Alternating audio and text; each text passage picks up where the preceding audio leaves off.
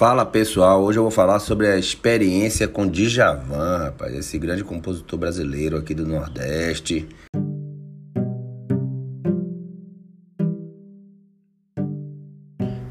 Antes de tudo, queria pedir aí a ajuda de vocês compartilharem este podcast com seus amigos, todo mundo que conhece, porque muita gente gosta de Djavan, hum?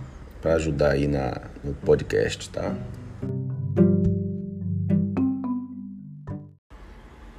Bom, meu irmão Deilton, ele tinha um disco de Djavan, foi o primeiro que apareceu lá em casa, Seduzir.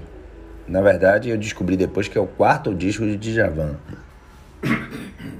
Mas na época, eu achava assim, uma revelação.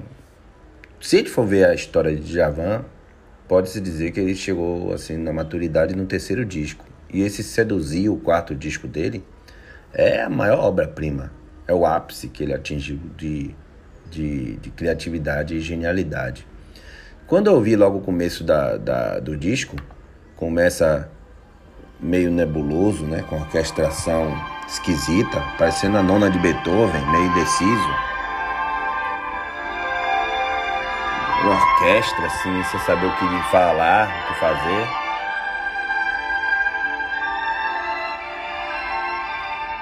E de lá do fundo da orquestra surgia o violão e a voz de Djavan. É a primeira música do disco.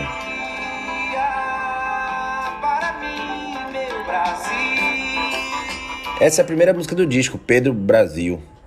E isso me marcou muito. Eu fiquei impressionado com esse arranjo, né? E com a qualidade, o gosto o bom gosto da música, com metais, com orquestração, com violão muito bem tocados, ritmos quebrados.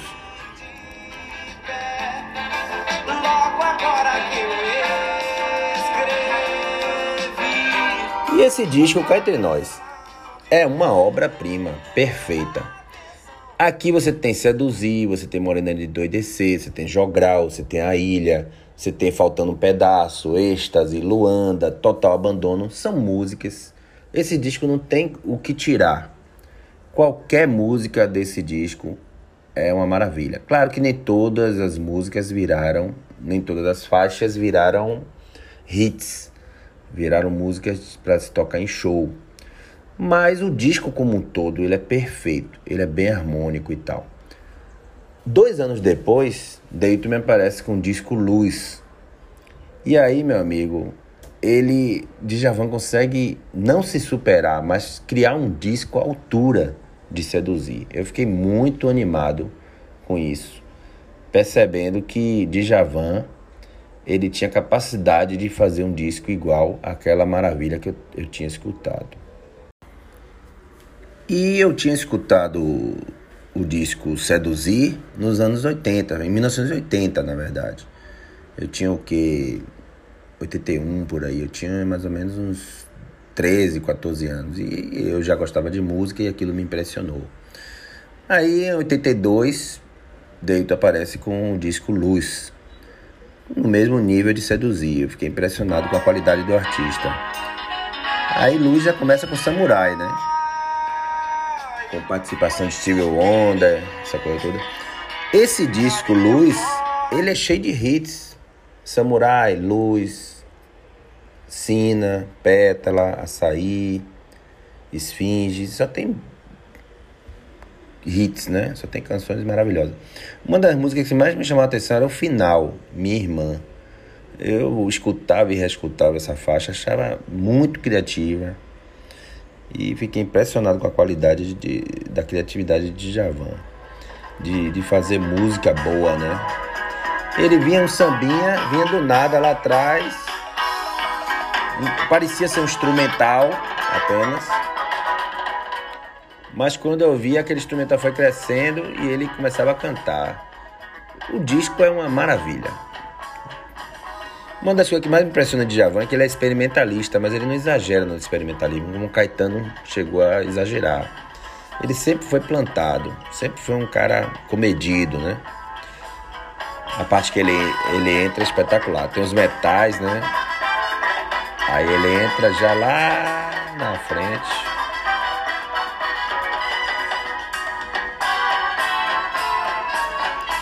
Eu pensava que era. Aí, ó.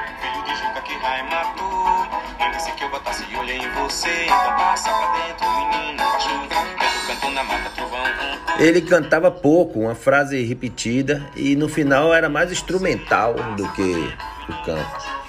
Ela diz que a faixa Minha Irmã, que finalizava o disco de uma forma genial, bem experimentalista. Eu achei esse cara um gênio, esse artista.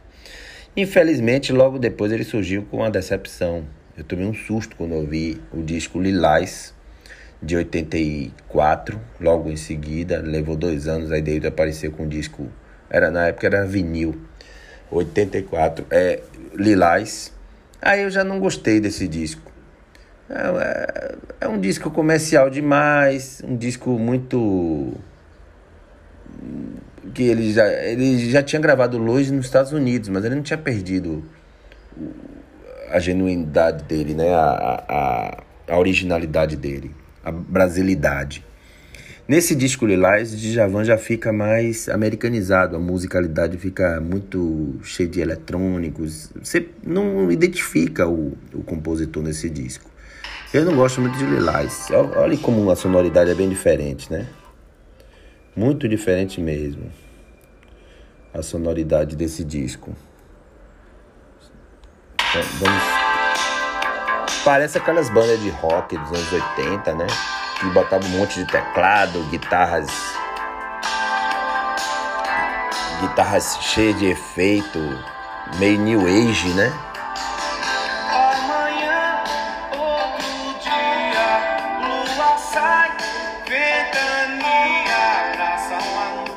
Na verdade, de Javan nesse disco, eles houve muito excesso de efeitos. Ele procurou é, o, o, som da bateria, do, dos teclados, incomoda muito. É um disco muito ruim, mas eu achei, eu achei curioso, porque de certa forma fez com que Djavan fosse conhecido por mais gente. Ficou um disco mais comercial, um disco mais popular, mais fácil de digerir de certa forma, foi útil para a carreira de Djavan esse disco esquisito. Eu, particularmente, achei muito estranho. Aí parei de ouvir Djavan, perdi o interesse nos anos 80. Quando chegou 1992, 90, 1990, aí eu escutei um disco dele, que foi logo em seguida de Lilás, é o Meu Lado, o disco Meu Lado. Aí achei interessante, achei que ele voltou às origens. Aí voltei a me interessar por Djavan nos anos 90, em 1990 mais ou menos. Esse disco Meu Lado é que me fez voltar a interesse. Aí eu comecei a ter interesse de pesquisar a origem de Djavan. Aí adquiri os CDs, né, do primeiro disco, segundo disco, terceiro disco, antes de seduzir. Aí descobri que ele era um compositor interessante, viu? Muito bom antes de seduzir. Sendo que ele atingiu a maturidade ali em seduzir.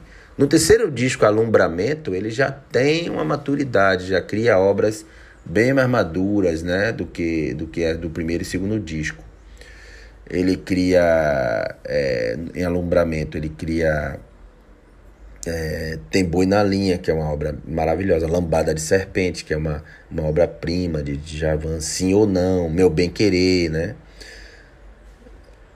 Eu acho que ele começou a, a compor música assim, mais alumbramento, sururu de capote. Ele começou a criar obras mais maduras, realmente bem mais maduras do que do primeiro disco. O primeiro disco era um pouco mais simples, né? Apesar de que ele criou uma música gravada por Maria Bethânia no segundo disco dele, é Alibi, essa música Alibi que Maria Bethânia que gravou, né? Fez sucesso na voz dela. Ele gravou no segundo disco de Javan essa música Alibi dele. Já é uma música madura, já é uma música que inclusive chamou a atenção de Maria Bethânia, né? Todo mundo via que o cara era um gênio. Desde o primeiro disco ele já tinha lançado músicas que entrariam no repertório a vida toda, tipo Flor de Lis. O, a, o disco A Voz e o Violão, que é o primeiro disco dele, já começa com Flor de Lis. Tem Fato Consumado, que é uma obra maravilhosa, conhecida de Djavan aqui. Vamos ouvir um pouquinho.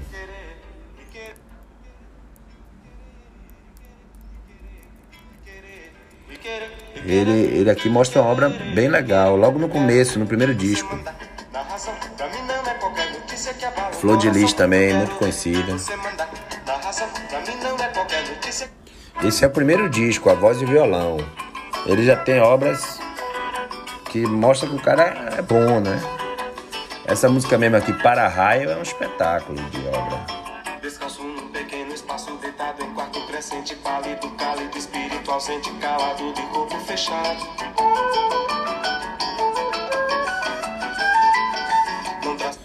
Como eu disse, no segundo disco, ele já traz uma obra-prima que Maria Bethânia gravou, que é Alibi. E tem músicas boas também, Cara de Índio, Cerrado, Alagoas. Essa música aqui, ó. Foi que a Maria Bethânia gravou. Mais que um desejo,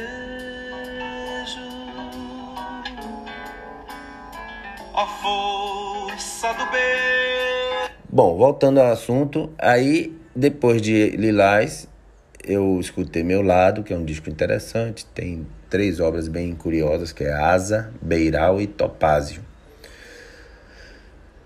Ah, aí eu passei a me interessar por Djavan de novo. Nos anos 80 eu tinha largado e em 90 voltei a curtir ele.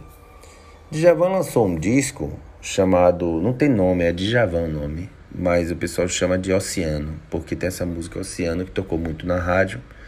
E é um disco bem legal, eu gosto muito dele, porque ele não é do nível de nada mais vai ser como Seduzir e Luz.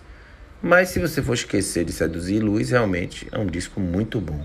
Tem uma obra-prima de Djavan chamada Curumim, que é um espetáculo. É, tem Oceano, que tocou muito na rádio. É, tem Cigano, tem Mal de Mim, Você Bem Sabe, tem Avião. São faixas assim que eu acho imprescindíveis de Djavan. Eu acho esse disco de Djavan Oceano um dos melhores discos dele. Viu? É um disco maravilhoso. É um disco essencial para conhecer a, a obra de Djavan.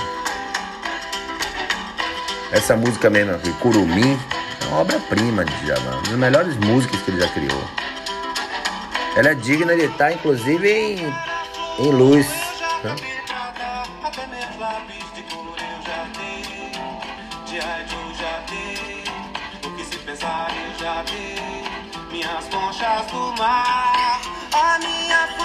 Aquela coisa do tempo quebrado, né?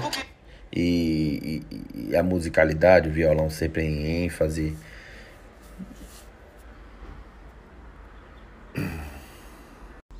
Eu queria mostrar como nos primeiros discos você já percebe a, a genialidade de Djavan, o que ele seria em Seduzir. Por exemplo, você lembra de em Seduzir, no disco Seduzir, a música Morena de Endoidecer? Vamos ouvir um pouquinho aqui.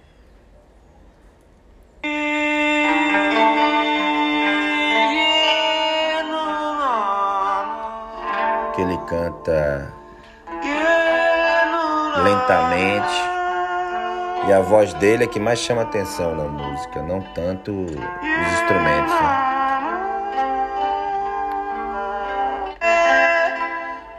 parece que vai chover. Parece que vai chover. E lembram de Faltando um Pedaço? Também outra obra-prima dele, também nesse, nessa linha lenta, né? Que a voz dele chama mais atenção do que os instrumentos. Essa música aqui, ó.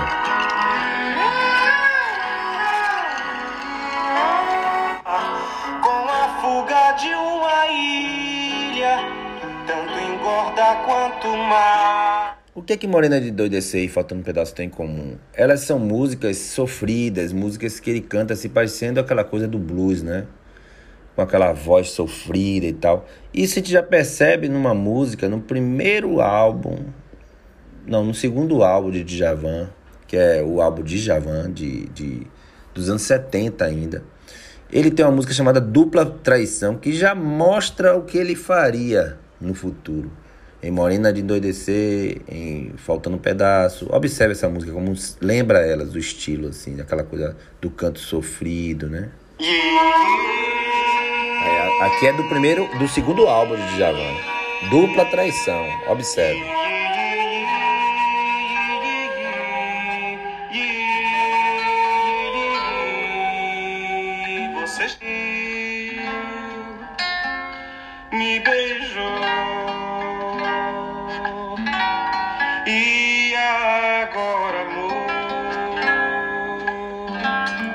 Quero dizer com isso é que Djavan, desde o primeiro disco, segundo disco, ele já tinha já é, o que ele seria no futuro. Ele já tinha aquela coisinha de, de da música africana, da, do, do, do, blues, do, do canto sofrido e da música fora de tempo, quebrado às vezes, a depender do ritmo. Meu Bem Querer também, que é do Alumbramento, o terceiro disco, também já traz essa linha assim de sofrimento. Meu Bem Querer é vida é sagrado, é aquela coisa do sofrimento. Então Djavan já vem desde os primeiros discos, então vale a pena conhecer o primeiro disco dele, A Voz e o Violão, conhecer o segundo disco, dos anos 70, de Javan, e conheceu o Alumbramento, que são todos eles dos anos 70. Todo mundo só conhece mais de Javan dos anos 80 para cá. Seduzir e Luz são discos dos anos 80. Mas Djavan não é somente os anos 80. Ele, ele começou a trabalhar desde 1973. Ele gravou em 75. Então vale a pena conhecer Djavan como um todo. Né? Nos anos 90, ele surge com obras também que chamam atenção, bem interessantes, nos anos 90. Eu, particularmente, acho o Oceano, que é a última obra assim, dos anos 80, um disco muito bom. Eu estou pulando os discos de Javan que eu não admiro, estou só colocando os que eu acho espetaculares. Porque ele pisou na bola. Como todo artista, termina gravando uns discos que não ficaram muito memoráveis. Nos anos 90 ele já começa bem com Coisa de Acender, que é um disco sério, nublado. A primeira faixa já revela a nebulosidade do disco inteiro. A primeira faixa de, de, de Coisa de Acender, que é de 1992, já é um disco, já é uma música estranha, outonal. Por sinal, tem uma música chamada Outono nesse disco, Coisa de Acender. Para você ver como o disco tem todo um jeito outonal de ser, um jeito assim meio nebuloso, meio, meio sério demais. Essa primeira faixa, a Rota do Indivíduo, Ferrugem, quando eu escutei, eu fiquei impressionado com como o disco era diferente de tudo que Djavan tinha feito. Ele abriu realmente os anos 90, completamente diferente dos anos 80. Vamos escutar a Rota do Indivíduo. Olha como ela é estranha.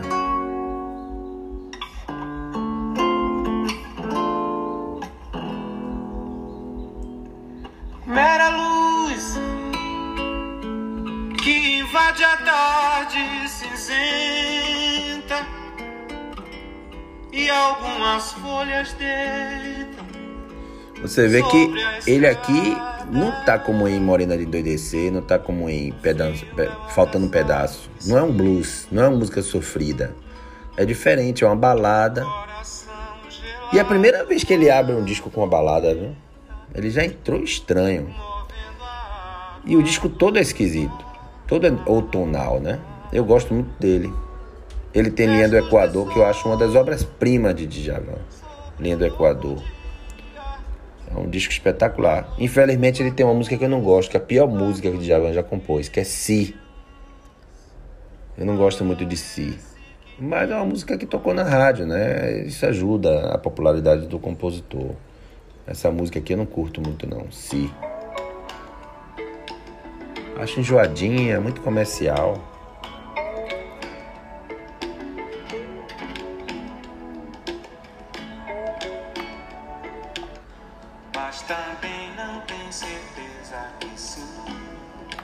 A obra-prima do disco é Linha do Equador, né? Essa música aqui, ó.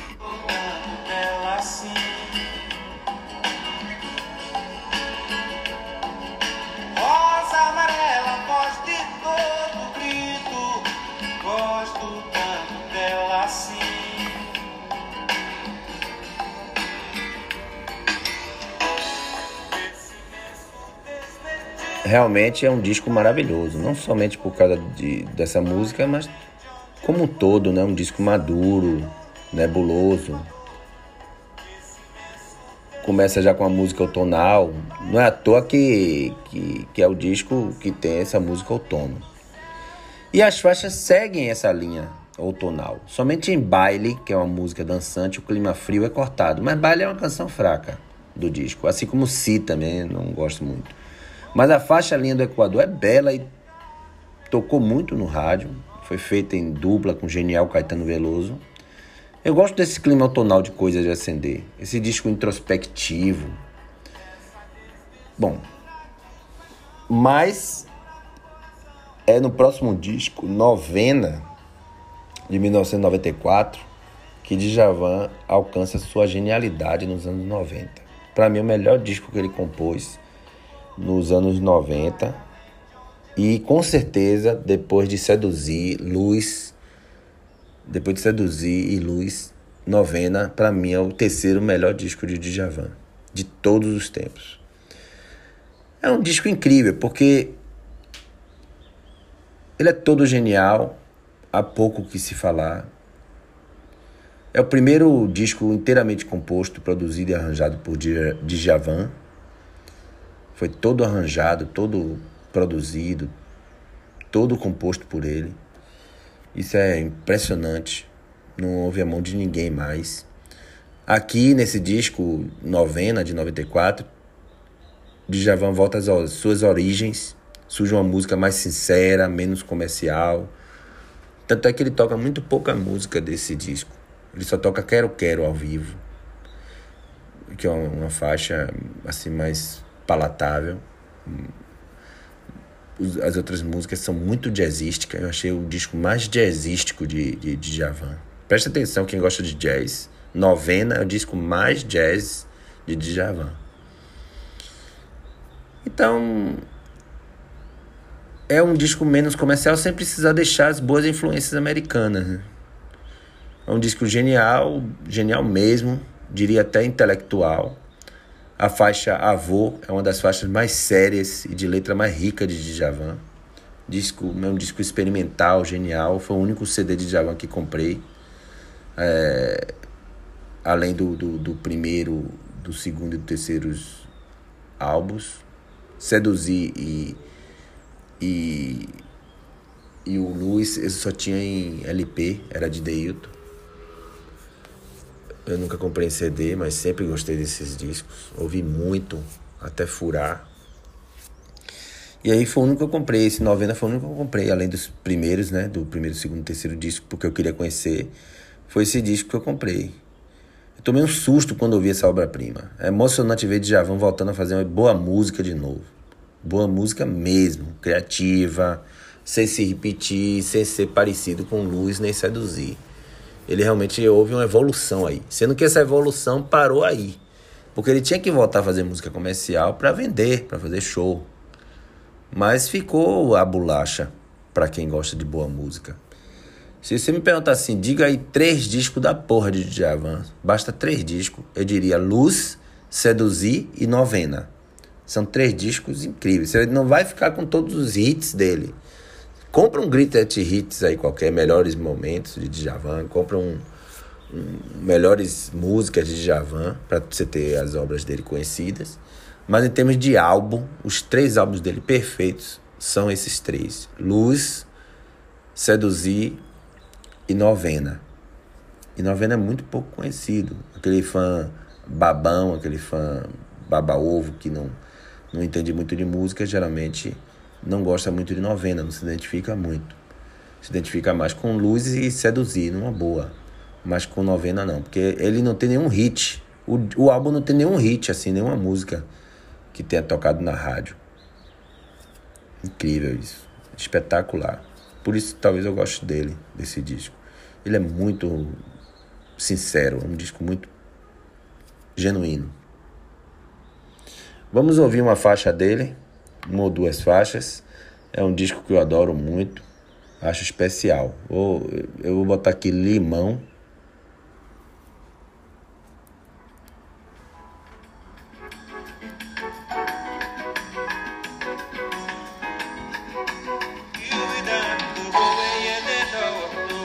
É um disco bem jazzístico, né?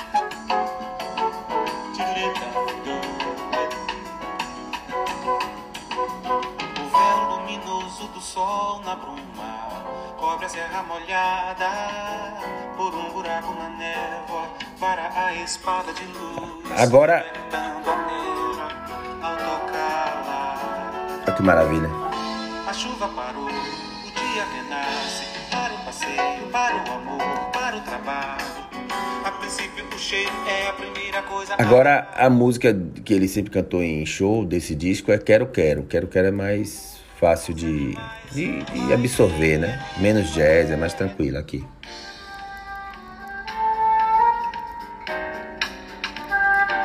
Ela é um jazz também, mas é mais comercialzinha, dá pra dançar, dá pra cantar.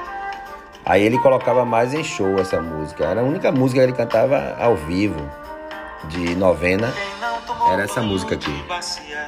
é que a água bem quente logo esfria. Não vá-se embora, não. Você vive igual as andorinhas se mudando, se mudando.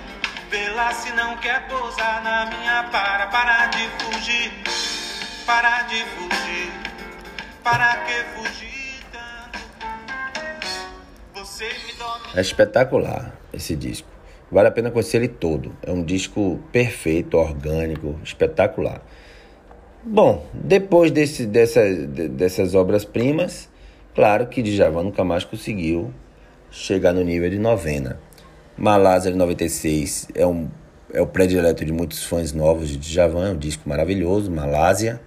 É todo agradável, é, um- é o primeiro disco de Djavan gra- que ele grava músicas que não foram compostas por ele, né? No caso aqui são três músicas de, de outras pessoas. Gravou até uma música de daquele aquele artista, é, diretor é, que fez Carlitos, né? Charlie Chaplin, So- Sorry, Sorri, né? Ele fez uma, uma gravação em português de, de uma música de Charlie Chaplin. de- Na verdade, esse disco Malásia é um ensaio para o disco Área, que ele grava só com músicas dos outros. As músicas que foram compostas por Djavan em Malásia são sóbrias, maduras, serenas. Mesmo uma música dançante como Deixa o Sol Sair, por exemplo, se revela aqui em Malásia menos comercial, menos dançante e até mais pensante. É um, um samba funkeado, sofisticado, bem sofisticado. Né? A faixa experimental Malásia resgata a africanidade em Djavan, que está lá em Seduzir. Ele tinha parado de ser africanizado, estava parado mais, assim, deixou de lado esse lado africano. E ele, é, aqui ele, ele volta, em- no, na faixa Malásia ele volta com essa africanidade. Vamos escutar um pouco de Malásia aqui. Agora, sendo que Malásia é uma obra-prima espetacular desse disco Malásia. É uma música mais, digamos assim, lembra até King Crimson. Ah, Parece rock progressivo, sabe? Aqui o lado progressivo de Javan tá bem resolvido assim.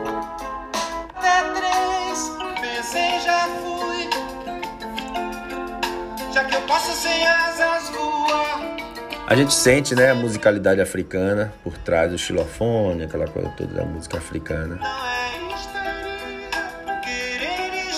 O jeito de cantar, as melodias são bem revolucionárias, né? Ele canta tudo notas assim inesperadas, forçando bem a voz.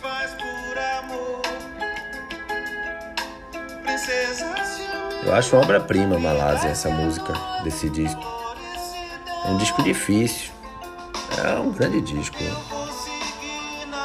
Mas não sei explicar, ele não é gostoso como.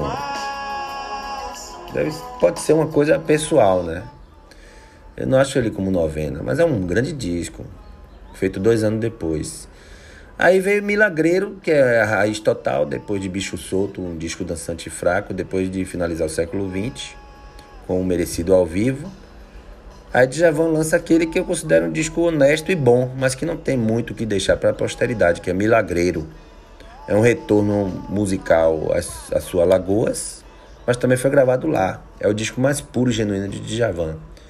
Para mim, a música Farinha é um baião muito bem estruturado. Muito bem feito, uma prima surpreendente. Quando eu ouvi, eu fiquei impressionado com essa música Farinha. Aqui do disco Milagreiro.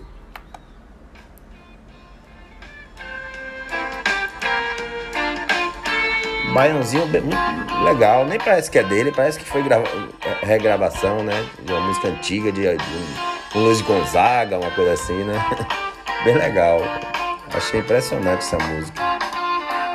Me surpreendeu na época. Farinha. A farinha feita de uma planta da família das eufobiáceas, eufobiáceas, de nome. Bom, eu não tenho ouvido mais discos assim novos de Djavan. Ele lançou Vesúvio, né? Mas não tenho mais prestado atenção. É, me cansei, né, de Djavan. Mas o que ele já compôs para mim, Malásia. Para mim ele teve voltado às origens em, no disco Milagreiro, lá para o sertão. O fato dele ter feito novena nos anos 90, Coisa de Acender, que é um disco tonal totalmente diferente né? O fato dele ter escrito vários hits que tocou na rádio, o fato dele ter feito Seduzir, Luz, Alumbramento, sabe? O fato dele ter composto tanta, tanto disco legal, pelo menos cinco ou seis discos impressionantes, já é válido para mim.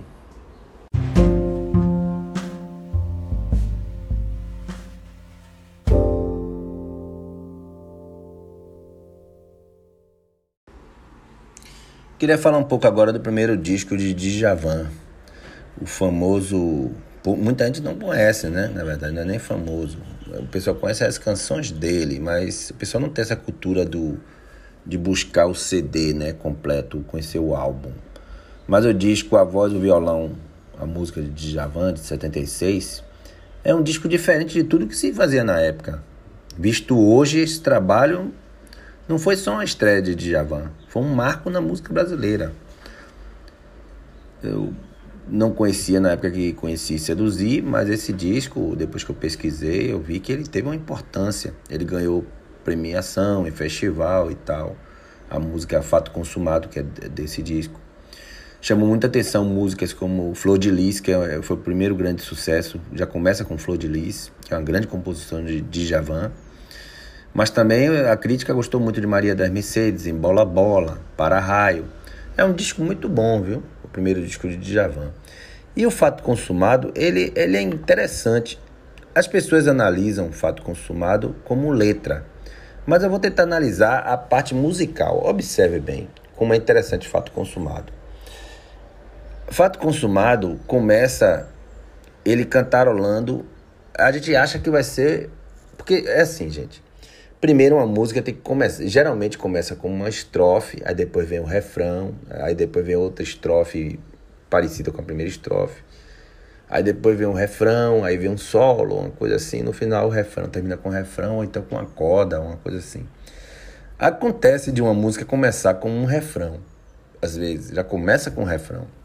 Já começa com um refrão, aí depois tem um, um, uma estrofe, aí já entra o refrão de novo e tal. Veja o que Djavan faz em Fato Consumado, é interessante. Primeiro que ele não começa com a estrofe nem com o refrão, ele começa com um preâmbulo, ele começa com uma abertura instrumental, aquela voz dele, fazendo de instrumento e tal. Observe, a música é interessante. Ele começa com violão e cantando, né? Fazendo um instrumental. Você não sabe se é diante da, da estrofe ou do refrão.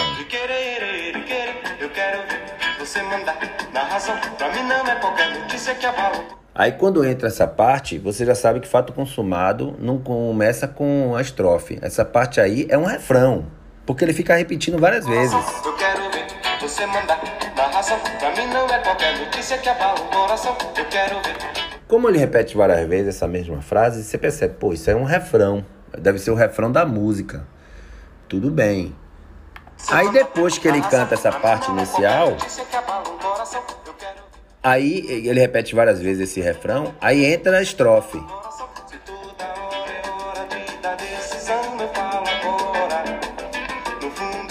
Bom, aí é a parte da estrofe. O que que te espera? Depois da estrofe vinha um refrão de novo. Olha o que ele faz. Depois que ele canta o ref... a estrofe, olha o que ele faz.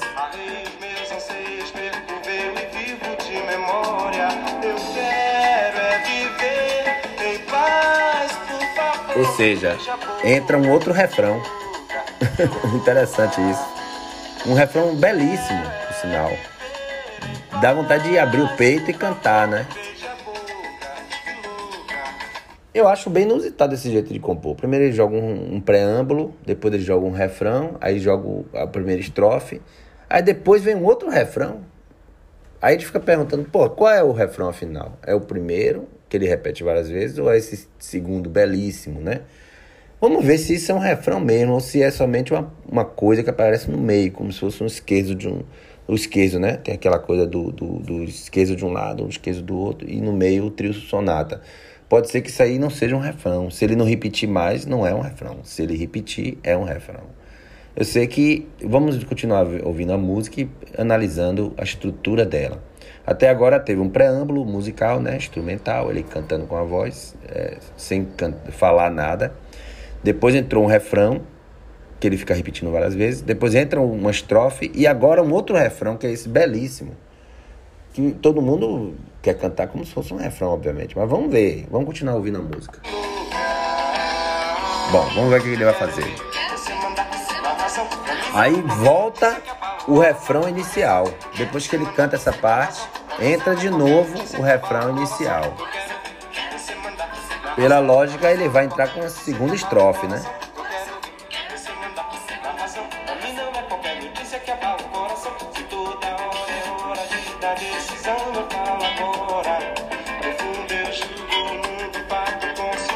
Aí interessante, ele não coloca uma segunda estrofe, ele repete a primeira estrofe. Dá uma certa sensação de pobreza de, de letra. Mas na verdade é uma coisa até inusitada. Bacana isso. Ele resolveu não escrever uma segunda estrofe. Ele resolveu escrever um segundo refrão. Eu nunca vi isso na minha vida. Geralmente o cara compõe uma estrofe, um refrão e uma estrofe. Uma segunda estrofe diferente. Mas ele aí fez uma estrutura totalmente diferente. Ele colocou um, um refrão, depois colocou uma estrofe, colocou um outro refrão no centro e repetiu a primeira estrofe. Interessante isso. Uma forma diferente de compor. Dá para servir de aula, né? Aí ele canta tudo de novo. E aí, pela lógica, você imagina que ele vai repetir o segundo refrão, né? Aquele bonito. Vamos ver. E é isso que ele faz. Ele simplesmente repete o segundo, o segundo refrão. Se eu fosse Djavan, não repetiria. Criaria uma outra coisa, uma situação diferente. Então termina Fato Consumado sendo uma música bem simples e bem criativa ao mesmo tempo. Bem simples, pobre de letra. Vamos ver o final da música. Ele fica cantando o refrão toda hora, repetindo. Vamos ver o finalzinho.